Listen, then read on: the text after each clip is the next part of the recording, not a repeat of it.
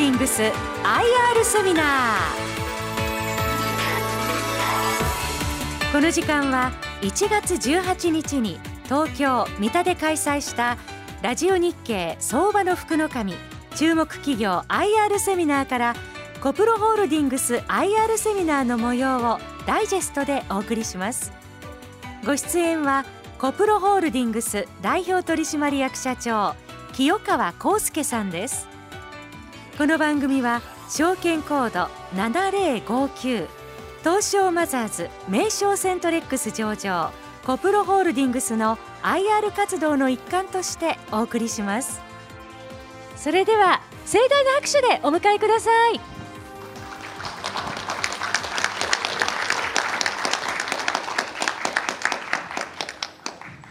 ここでコプロホールディングスをご紹介いたします。コプロホールディングスは、志を持ってことをなすを理念に掲げまして、スーパーゼネコンをはじめ、大手建設事業者の需要に応じて人材を派遣するビジネスモデルです。今後は、プラント向けエンジニア派遣の推進、海外、東南アジアへの展開も視野に入れ、事業を拡大してまいります。それでは、清川社長、よろしくお願いいたします。はい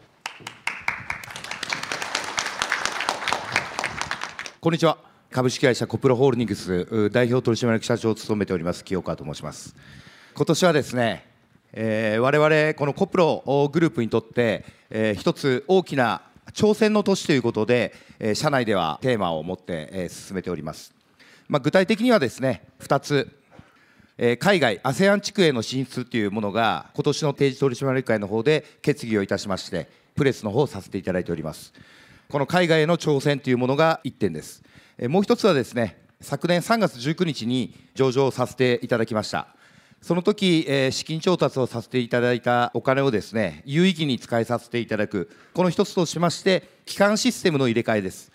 えー、我々の5年後、10年後を見据えた大きなビジョンの中でですね、この基幹システムをいかに今行っている仕事をよりシンプルに仕事をしていくのか、まあ、こういったところに力を入れてですね今年は何といっても覚悟を持ってしっかり挑戦していきたいなというふうに思っています。今まで14年間もですね1年1年が勝負でした。死に物狂いで会社を成長させてきた自負はございます。まあ、そういった中でもですね将来に向けた礎を作るための1年として捉えておりますのでぜひまた皆様ご支援応援の方していただけると大変ありがたいなというふうに思っております。それでは会社概要でございますが私ども株式会社コプロホールディングス持ち株会社になっております。設立が今から遡ること2006年の10月でして、えー、決算期が3月。事業内容としましては建設業界を中心とした人材派遣業人材紹介業に特化して行っております。連結子会社としましては今コプロエンジニアードという会社になります。えー、従業員数ベースが、えー、技術社員すべ、えー、て含めまして1998名という人数になっております、えー、それでは理念体系を少しお時間取らせていただいてお話の方させていただきたいなというふうに思います。私あの会社経営をしていく中で一番重要なことってやっぱりこの理念の部分ではないかなというふうに思ってます。世の中いろんな活躍されている経営者の方々たくさんいます。えー、いろんなこう情報交換させていただいている中でやっぱりこの理念ってすごく大事だよね。理念を掲げてるけども社員って本当にその理念通り行動してるのかね、まあ、そんな話をするんですが理念を掲げた以上ですねしっかり社員に浸透させてですねそしてそれに伴った行動をさせていく、まあ、こういったことがすごく重要だというふうに考えてます。えー、我々このバリュー、まあ、理念の部分はですね、えー、仕事という言葉をですね志ことという、まあ、当て字になるわけですが、えー、仕事を単にですね、えー、仕事という形で捉えるわけではなくですね志を持ってことを成していこう。そんな強い思いを持って全社員が、えー、前に進んでおります。目標にコミットしプライドをかけて全力で共に成し遂げる。そんな仕事を通して全社員で成長する。まあ、これは本当に社内の共通言語にもなって浸透しつつある言葉になっています。そしてビジョン目指すべき姿ですね。一人一人の心に転化する人づくり企業になる。今から遡ることを10年以上前の派遣業界っていう業界はですねお客様が求める人材そしてその人が求める仕事まあ俗にマッチングという言葉になってくるわけですがそれをしてて完結してた時代があったわけですね。十数年前っていうのは。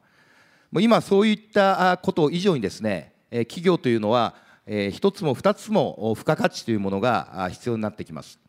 僕たちは人材派遣ビジネスというものを派遣しておしまい。そんなビジネスモデルにはしたくなくてですね。このコプロで働く集ってくる社員にはですね自分たちの成長であったり僕たちからすると成長を促していく。こういった人づくり企業を目指していこうという姿を目指しております、えー、最後は社会での役割ですね。ミッション。人が動かすヒューマンドライブな社会を作る。これから時代はですね、えー、もっともっとテクノロジーが、えー、発展して人生の過ごし方、えー、仕事の進め方やり方っていうものはどんどんテクノロジーが、えー、さらに発展していくっていうふうに考えられております。例えば AI 人工知能であったりとか IoT え建設業界で言えば IOC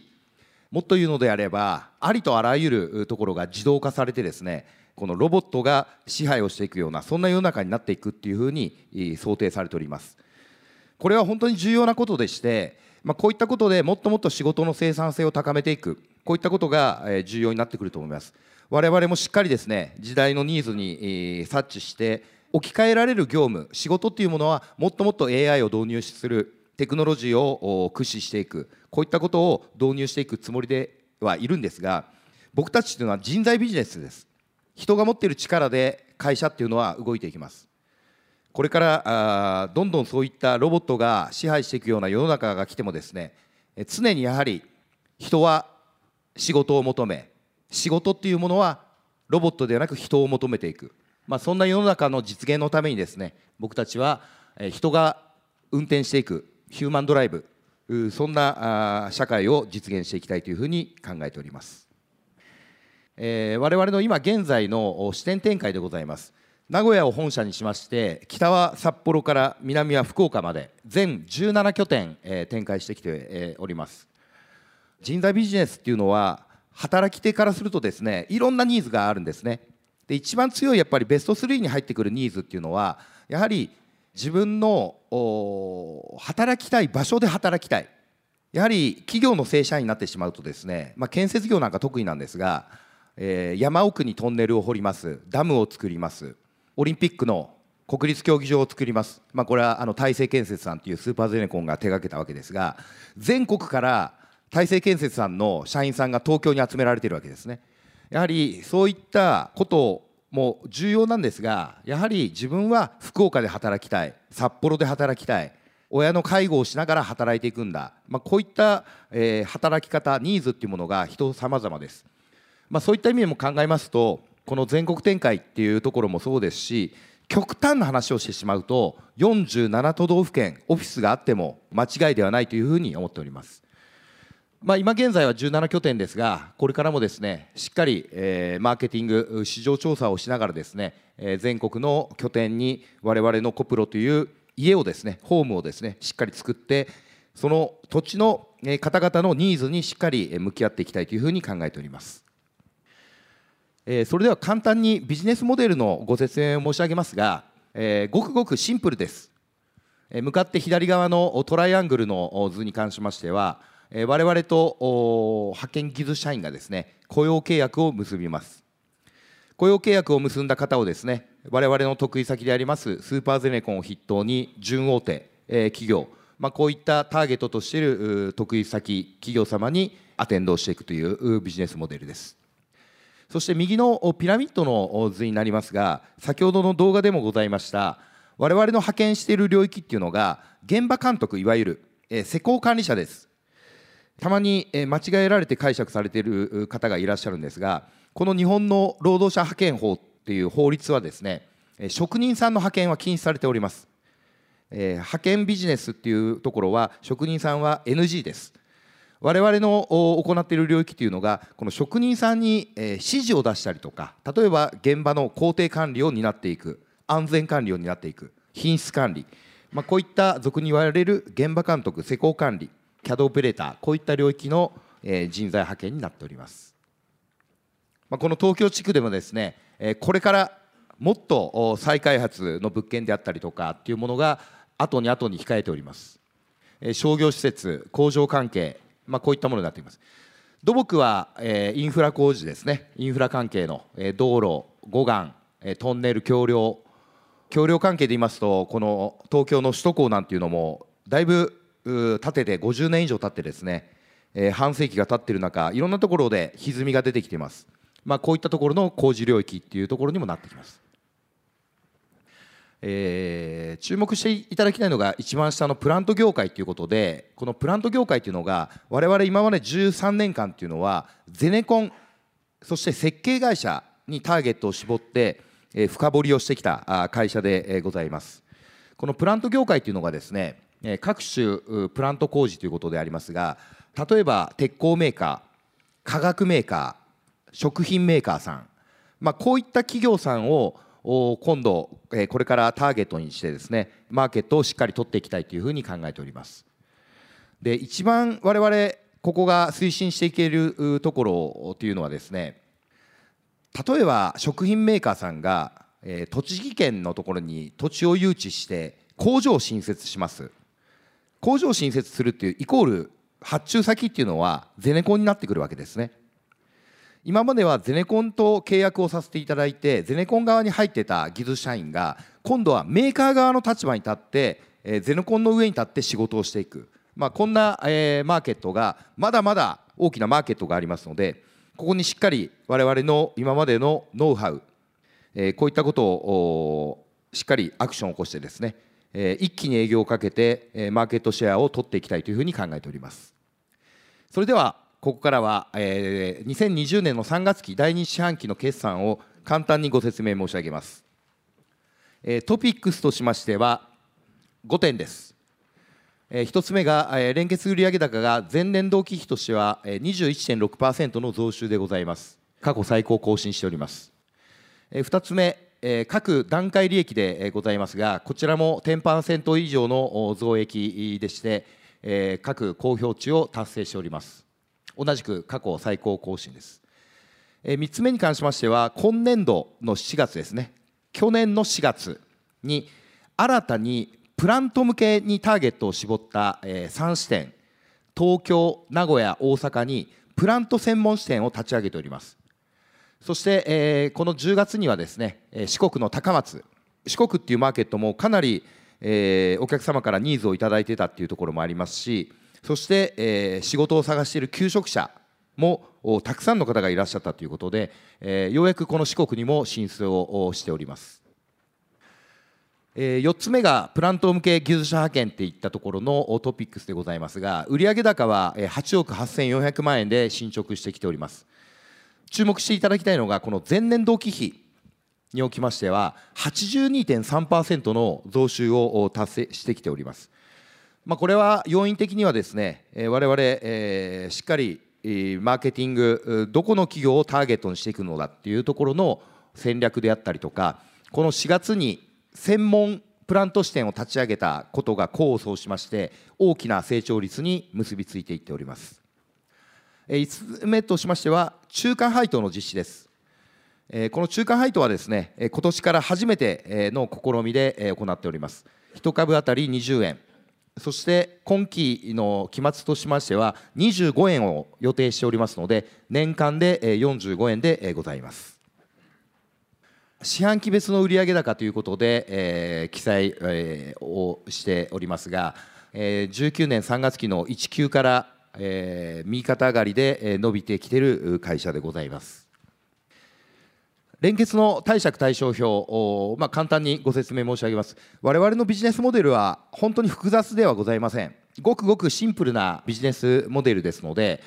まあ、このバランスシートにおきましても何か、え、特殊なものがあるということではございません。資産の合計としましては73億2300万円。負債合計で23億9200万円。え純資産合計で49億3100万円という形になっております。えー、そして我々のビジネスモデルはですね売上を上げるためにはどうするのか。これはもう本当にシンプルです。技術社員数の在籍数稼働率を上げていく。今年度2020年の3月期ですね。3月期の計画値目標値では我々2020名という数字目標をこれはかなり前ですかね。34年前に、えー、立てた期末目標を行っております。これ本当に語呂合わせのようなものなんですが3年ほど前にですね2020年っていうこの霧のいい期末に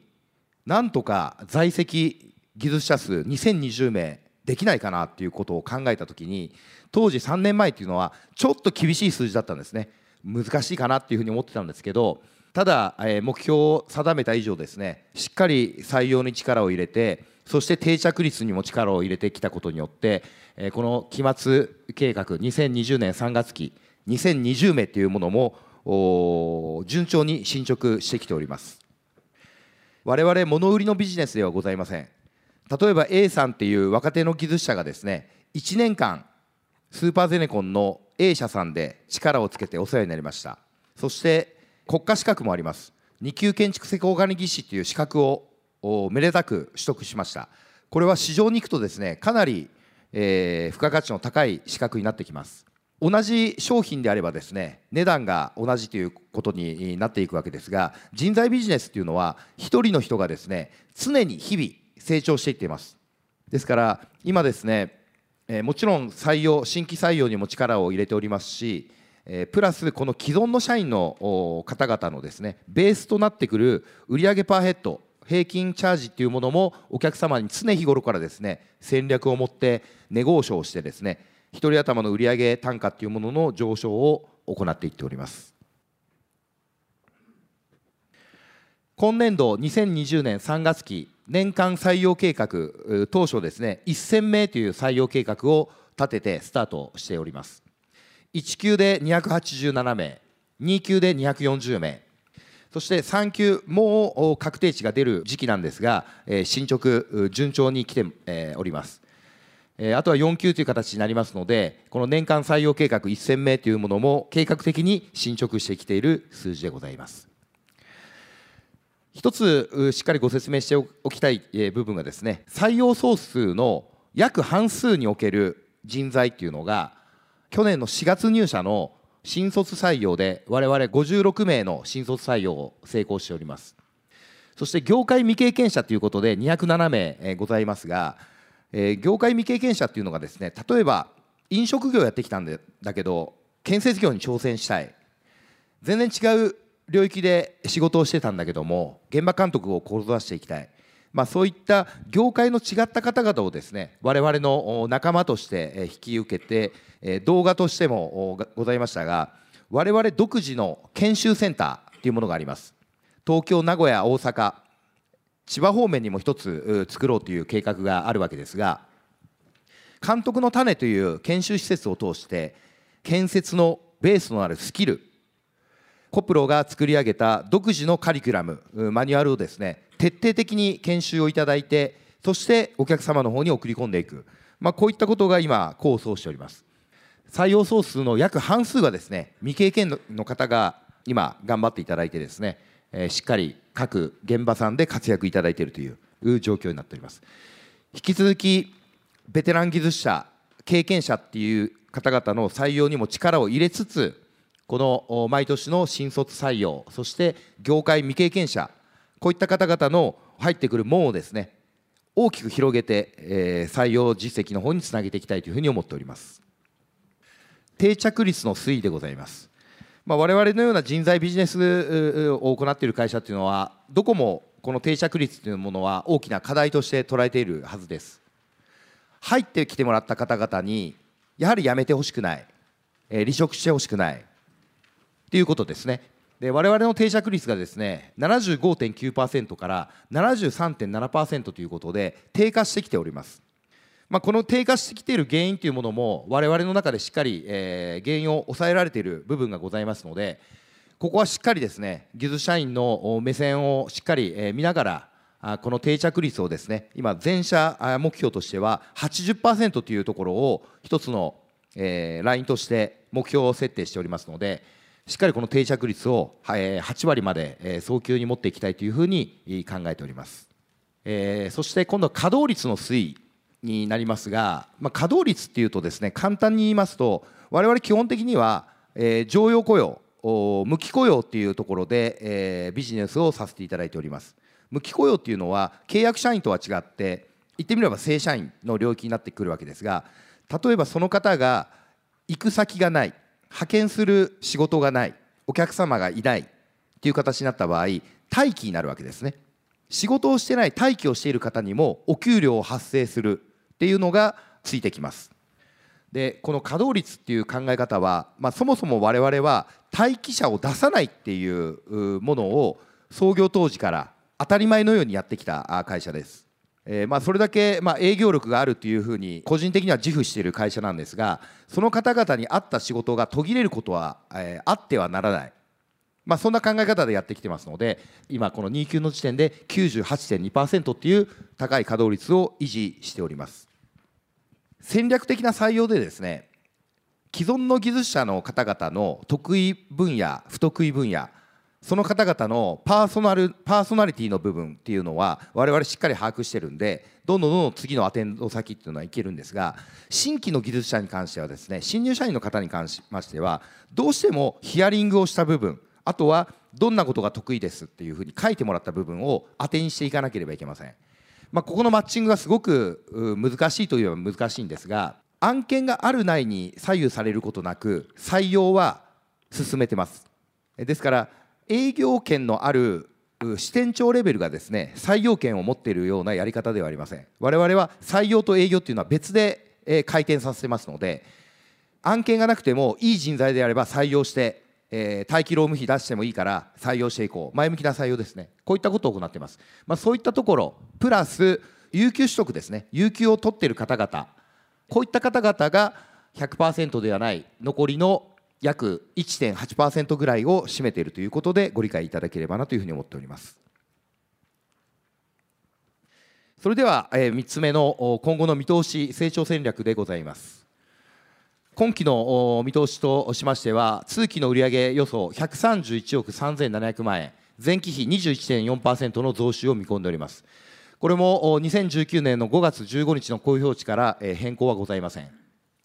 2番目、基幹システムの見直し、これも先ほどご説明申し上げましたが、まだまだアナログ的なところが、バックオフィスの子たちからするとですね、えー、たくさんあります。